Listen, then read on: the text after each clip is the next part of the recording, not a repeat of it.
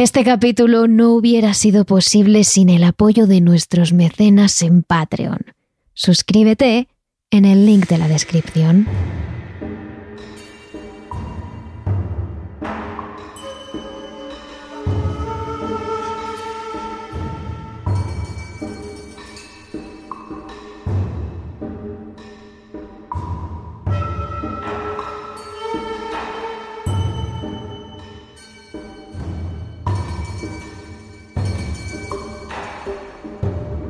Japón es uno de los países donde existen más cuentos y leyendas sobrenaturales, especialmente aquellas que giran en torno a los fantasmas y a las terribles leyendas urbanas. Además, el horror japonés tiene cierto toque que lo distingue mucho del convencional.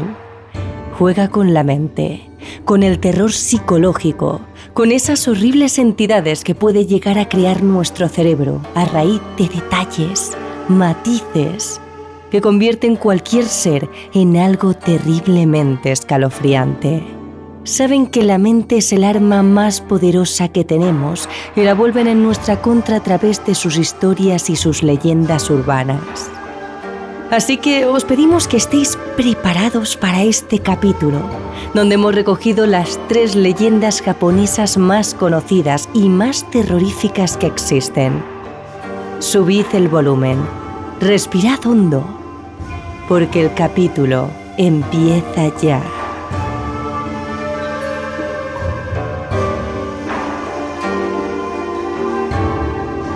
Terrores nocturnos. Con Emma Entrena. Y Silvia Ortiz.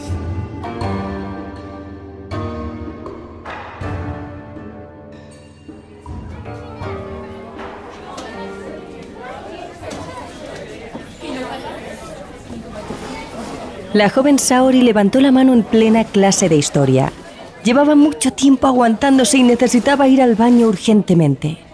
Cuando el profesor dejó de escribir en la pizarra, y sin necesidad de decir nada, miró impasible a Saori e hizo un gesto con la cabeza. Permiso concedido. Casi de inmediato, la chica se levantó de su pupitre y salió al pasillo, directa al baño. Su colegio era uno de los más grandes de la zona y, por consecuencia, uno de los que más alumnos tenía. Saori estaba acostumbrada a ver los largos pasillos de la escuela, repletos de adolescentes, niños y niñas correteando y chillando de un lado a otro. Pero esa tarde, mientras todo estaba en clase, solo ella caminaba en silencio dirección al aseo. Una vez llegó al baño, se dio cuenta de que el servicio más cercano a la puerta estaba estropeado. El segundo se encontraba en unas condiciones realmente horrendas y se dirigió al váter ubicado más lejos de la entrada, al fondo del todo. Mientras la joven abría la puerta, un escalofrío recorrió su delgado cuerpo de abajo arriba. Algo no marchaba bien. No sabía el qué ni a cuento de qué, pero notaba una extraña sensación allí en el colegio. Haciendo caso omiso a esta advertencia, la joven entró en el baño y echó el pestillo. Pocos segundos antes de terminar, Saori estiró su brazo hacia el rollo de papel higiénico, pero se quedó parada cuando se dio cuenta de que no había. En ese momento, las luces del baño comenzaron a parpadear repetidamente y en apenas un abrir y cerrar de ojos, el sol del atardecer que entraba por la ventana desapareció por completo, dejando los aseos iluminados únicamente por una luz fría y pobre que comenzaba a fallar repetidamente. Saori se quedó en silencio. Estaba en los baños de su colegio, pero sentía como si se encontrara en otra dimensión, en un lugar abandonado, solitario, triste. En el momento en el que se iba a levantar, alguien al otro lado de la puerta caminó lentamente hasta situarse justo enfrente de Saori.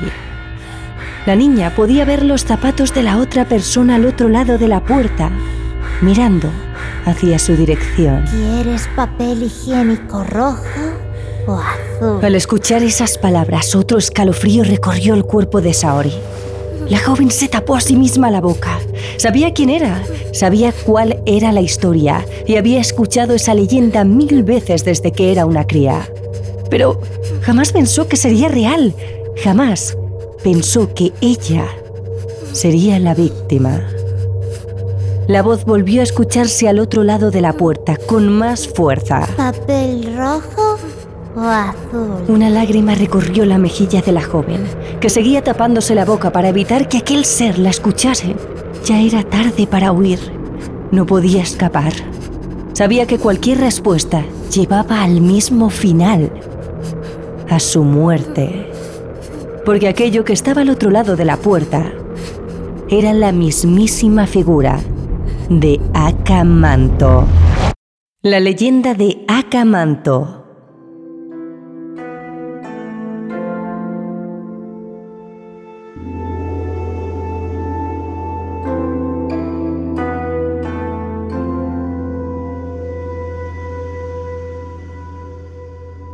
Akamanto significa en japonés capa roja y en ocasiones también es denominado aoimanto, es decir, capa azul. Se trata de una de las leyendas japonesas más conocidas cuyo protagonista de esta historia es un fantasma maligno, un yokai, un espíritu del folclore japonés que se aparece siempre en los baños públicos, normalmente en los femeninos.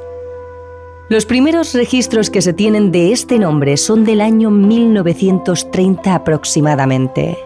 Fue entonces cuando el rumor acerca de esta entidad comenzó a recorrer los colegios de muchas partes de Japón. Tal fue la difusión de esta historia que no solo ha pasado a formar parte de una de las leyendas urbanas más comunes y escuchadas del país, sino que también ha aparecido en numerosos cómics, libros, dibujos, series, videojuegos o películas. Pero, ¿cuál es exactamente la historia de Akamanto? Según cuenta la leyenda, en un primer momento Akamanto era un espíritu masculino.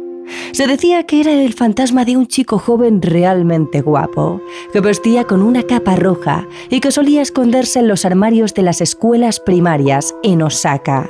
Tiempo después, la imagen de Akamanto evolucionó a la de un vampiro tenebroso, que durante un tiempo llegó a sembrar el pánico entre los vecinos de Tokio. Pero como cualquier leyenda con el paso de los años, la historia se olvidó. Sin embargo, alrededor de la década de los 80, esta antigua leyenda volvió a recorrer los pasillos de los institutos. Los jóvenes volvieron a dar vida a aquel tenebroso cuento, pero esta vez con una serie de cambios. El primero y más significativo es el que hace referencia al propio Acamanto, que volvió a aparecer, pero esta vez en forma de mujer. Además dejó de lado las taquillas de las escuelas de los niños de primaria para ocupar los baños de chicas de los institutos. Se decía que esta misteriosa figura pertenecía al espíritu de una antigua estudiante, que durante mucho tiempo fue humillada por todos sus compañeros del colegio, en especial por aquellas que un día consideró sus amigas. Meses después y por causas desconocidas, la joven falleció y es a partir de ahí cuando el espíritu decidió recorrer los baños de los colegios para acabar con la vida de los estudiantes, como venganza a la humillación que ella recibió.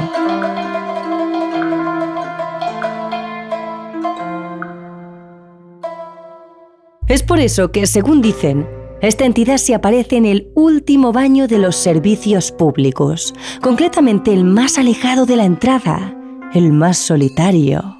La entidad viste con una capa roja que le cubre también el rostro, y es en el momento en el que la víctima va a coger el papel higiénico. Cuando ésta se aparece, es ahí cuando Akamanto hace la pregunta. ¿Quieres papel higiénico rojo o azul? Y es en ese instante cuando desgraciadamente estarás perdido, ya que no existe ninguna respuesta que pueda salvarte del horrible final que te espera. Si respondes que quieres el papel rojo, la entidad se encargará de arrancarte la carne para que el papel y prácticamente todo el baño quede de ese color. Existen otras versiones que dicen que en caso de elegir esta opción, Acamanto te arrancará la columna vertebral de cuajo y te latará alrededor de tu cuello para que la sangre caiga hacia abajo, formando una especie de capa roja terriblemente horrorosa. Si por el contrario eliges el papel azul, la entidad te estrangulará hasta que tu cabeza quede de ese mismo color. O hay quienes dicen que absorberá toda tu sangre hasta que acabes con ese color azulado. Si por el contrario optas por no responder, el tiempo se detendrá y te quedarás encerrado en ese baño para siempre, con la entidad, esperando eternamente tu respuesta. Aunque es cierto que existen dos alternativas que quizás con suerte puedan salvarte la vida. La primera de ellas es si respondes con otro color, pero no otro color cualquiera, ya que de ser así, la entidad te matará de inmediato, sino con el color amarillo. En ese caso, la entidad meterá tu cabeza en el inodoro, y es ahí cuando se dice que quizás, si eres lo suficientemente rápido, puedes escapar de Acamanto, o si tienes resistencia y puedes aguantar mucho rato la respiración bajo el agua, se acabará cansando y desaparecerá. La última alternativa y la respuesta que quizás podría salvarte la vida de una forma más directa es aquella que va de la pregunta. Es decir, cuando Acamanto te pregunte, Tú simplemente dices que no necesitas papel. Y ahí la entidad decidirá si matarte igualmente o con suerte desaparecer al instante. Kuchisake Ona, la mujer de la boca cortada.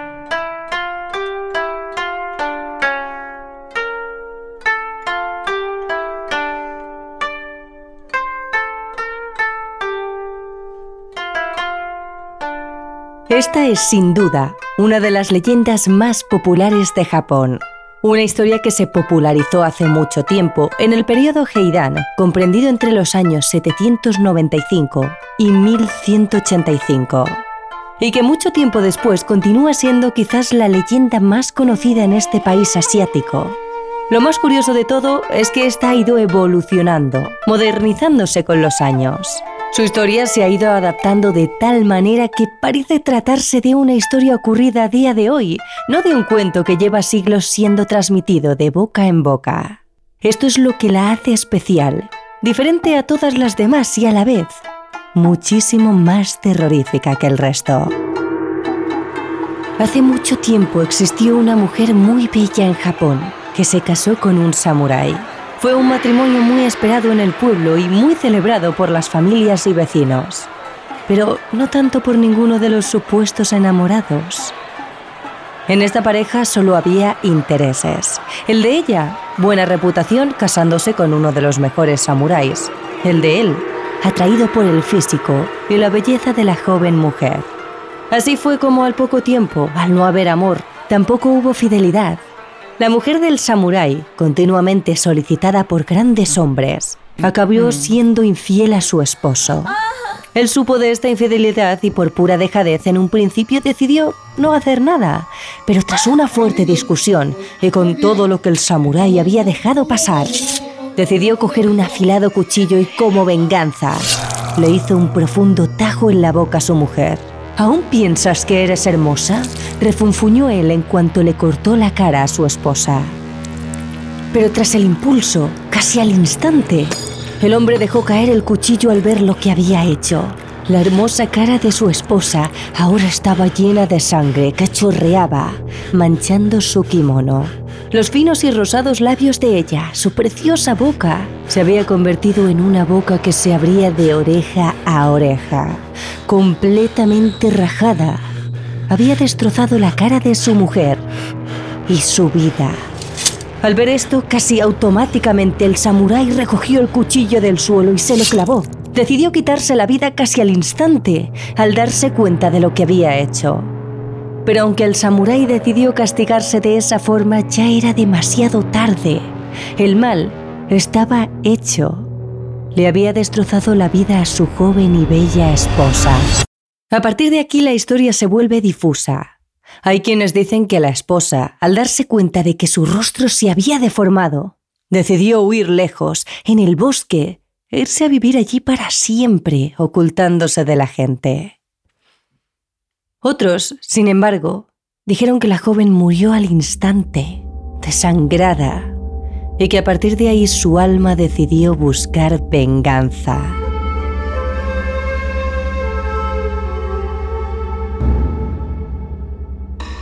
Es aquí cuando la historia se convierte en terrorífica.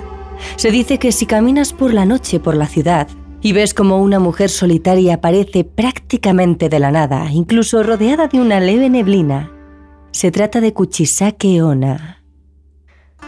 La misteriosa persona se acerca a ti en línea recta, directa a hablar contigo. Algunos han intentado acelerar el paso y evitar el cruce de miradas, pero en el momento en el que están huyendo, esta aparece al otro lado, junto a ti, cortándote el paso. Sabrás que es ella porque lleva una mascarilla que le cubre la boca. La mujer se quedará mirándote fijamente y sin pestañear te preguntará, ¿Soy hermosa? Y si respondes que sí, entonces es cuando se retira la mascarilla y te sonríe con su boca llena de heridas y cortada totalmente de oreja a oreja, para luego volverte a preguntar, ¿y ahora? ¿Soy guapa? Si le dices que sí, hay quienes dicen que la mujer te corta la boca ahí mismo, como ella, para que tú también estés igual de guapo o de guapa. Otros dicen que simplemente se queda inmóvil, observándote, sin decir nada, y te sigue hasta tu casa en silencio. Por mucho que intentes huir o esconderte, será imposible. Kuchisake Ona siempre estará detrás así hasta que llegues a la puerta de tu casa y ahí te dejará tan guapa como tú has afirmado que ella lo está.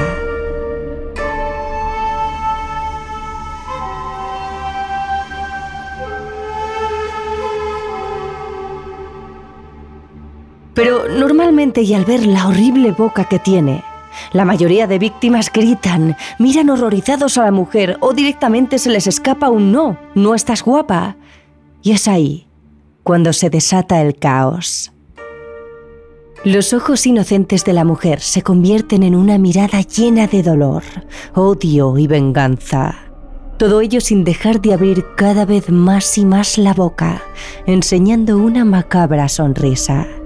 Cuando la víctima echa a correr, Kuchisake Ona le persigue, levitando a una velocidad muy rápida, hasta que se coloca justo enfrente de su víctima sin dejar de sonreír. Y eso es lo último que ve aquel que se cruce con ella, con Kuchisake Ona, justo antes de morir.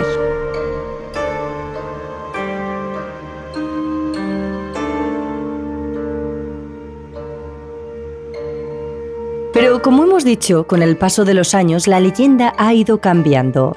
A veces ha sido descrita como conductora de un coche rojo deportivo o como una mujer que viste un abrigo moderno y de color rojo. Incluso, según se ha ido difundiendo esta leyenda a otros países, existen versiones alternativas de la historia que dicen que la joven no fue asesinada a manos de su esposo, un samurái, sino que lo hizo a manos de un cirujano, aprendiz de un gran profesional, que el día que la joven se fue a operar la boca tuvo que hacerlo él mismo.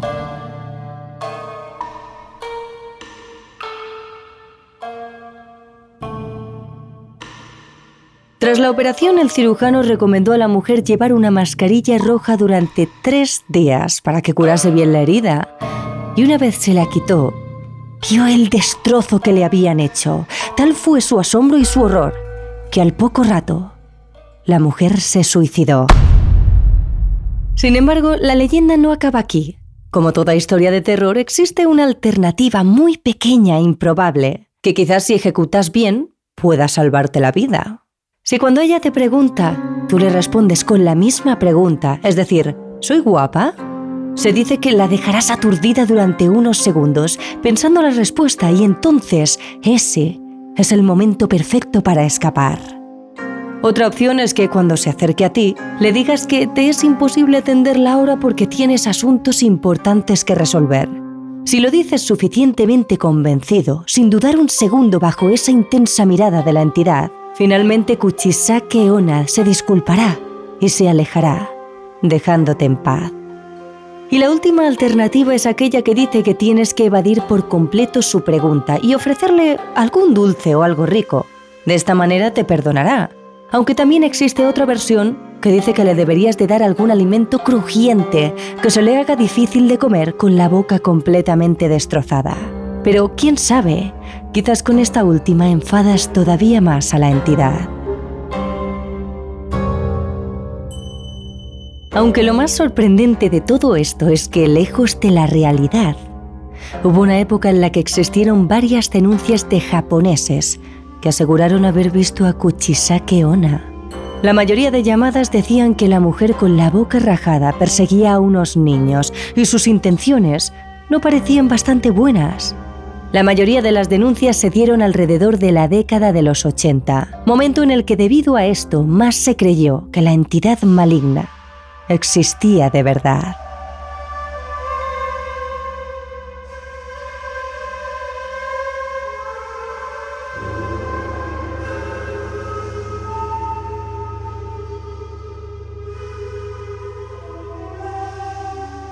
La llamada de la muñeca Mary San.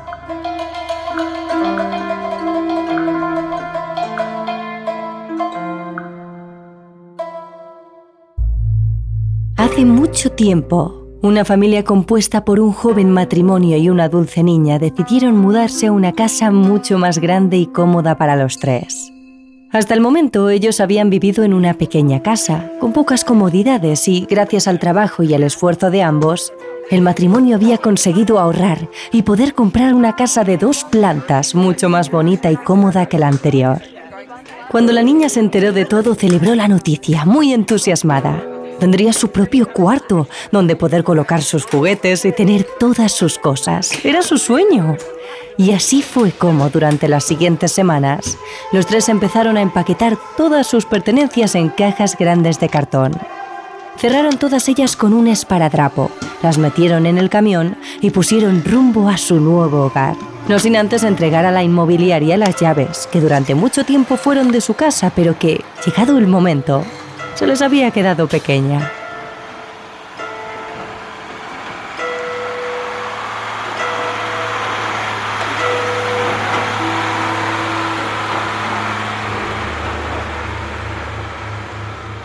Esa misma tarde, los tres pudieron abrir las puertas de su nuevo hogar. Un terreno con un jardín gigantesco, una casa amplia, moderna, luminosa, lo tenía todo. La niña, nada más entrar, se puso a corretear por todo el salón, por la cocina, la planta de arriba. Estaba eufórica. Y lo cierto es que el matrimonio también estaba muy entusiasmado. Al día siguiente y desde muy temprano, los tres se pusieron a desempaquetar sus cosas. En un momento dado, mientras la niña organizaba su nueva habitación, algo le vino a la cabeza. Algo que no había visto desde hacía unos días. Su muñeca, su muñeca Mary San, su muñeca preferida y con la que siempre había dormido. ¿Dónde estaba? Desesperada la niña empezó a abrir todas las cajas de su habitación, incluso las que no desempaquetaría hasta pasados varios días. Se puso a rebuscar por toda la casa durante todo el día. Pero nada. Sus padres, al ver lo triste que estaba la pequeña, decidieron regresar a su antiguo hogar y preguntar a la inmobiliaria por los trastos que quedaron de esta. Pero Lamentándolo mucho, la empresa afirmó que todos ellos habían sido vaciados y llevados a contenedores cercanos. Los padres optaron entonces por ir a una tienda y comprar una muñeca y, sorprendentemente, funcionó. La pequeña enseguida se encariñó con su nuevo regalo, aunque no llamó a esta Mary San como la anterior porque, según la niña, Mary San solo había una. Y lo cierto es que tenía mucha razón. Pasados muchos meses y cuando quedaba poco para celebrar el año en aquella nueva casa, los padres de la pequeña salieron a cenar con unos amigos. La cena duraría pocas horas, así que la niña les dijo que ella se quedaría viendo películas sola. No le importaba, todo lo contrario. Para ella, igual que para muchos otros niños, pasar un buen rato sin padres era lo mejor. La pequeña se puso entonces sus películas favoritas y se tumbó en el sofá apoyando los pies sobre la mesa, cosa que sus padres no le dejaban hacer, pero ¿qué más da? Estaba sola, era su momento, nadie podía ver lo que hacía, o al menos eso creía. La pequeña dio un respingo. ¿Quién es a estas horas de la noche? Seguidamente le viene a la cabeza a sus padres. Seguro que quieren algo. La niña descuelga pero al otro lado suena una voz poco familiar. Hola, soy Mary San. Ahora estoy en el basurero. La niña se queda pálida al escuchar eso. ¿Mary San? ¿Su antigua muñeca? No, no puede ser. Con la mano temblorosa, la joven vuelve a llevarse el teléfono a la oreja. Hola, soy Mary San. Estoy en la tienda de la esquina. La tienda de la esquina está justo frente a la casa. Donde ella está. La joven se acerca a una de las ventanas de la puerta y entre las rendijas de la persiana echa un vistazo a la calle. En la tienda de enfrente no hay nada ni nadie. Está totalmente apagada. Esta vez la niña descuelga enfadada. Seguro que es una broma de mal gusto y va a poner fin a esto. Pero de nuevo, se oye la voz. Hola, soy Mary. Y estoy justo detrás A las pocas horas la pareja vuelve a casa. Se lo han pasado muy bien y entre susurros bromean y hablan de lo ocurrido durante la cena. Pero al entrar, se topan con la peor escena de su vida. Ven a su hija tirada en el suelo sobre un gran charco de sangre, completamente muerta.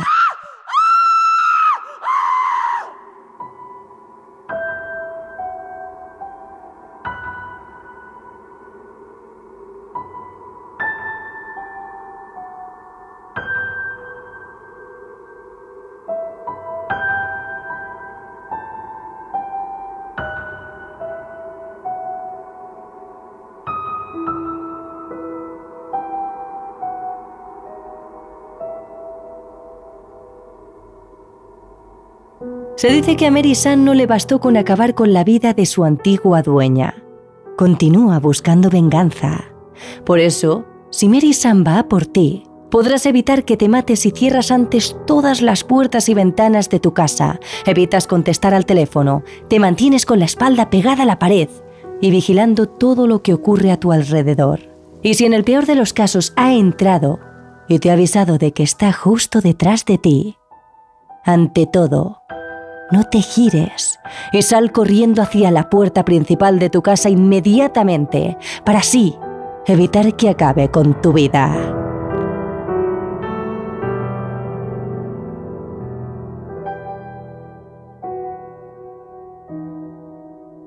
Y si os habéis quedado con ganas de más, os traemos otras dos leyendas en nuestro capítulo principal de Patreon, así que como siempre no dudéis en pasaros por allí y convertiros en mecenas.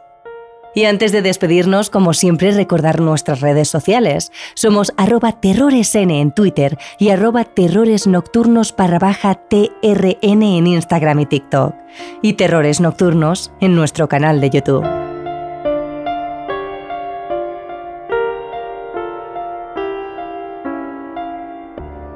Terrores Nocturnos, realizado por David Fernández Marcos.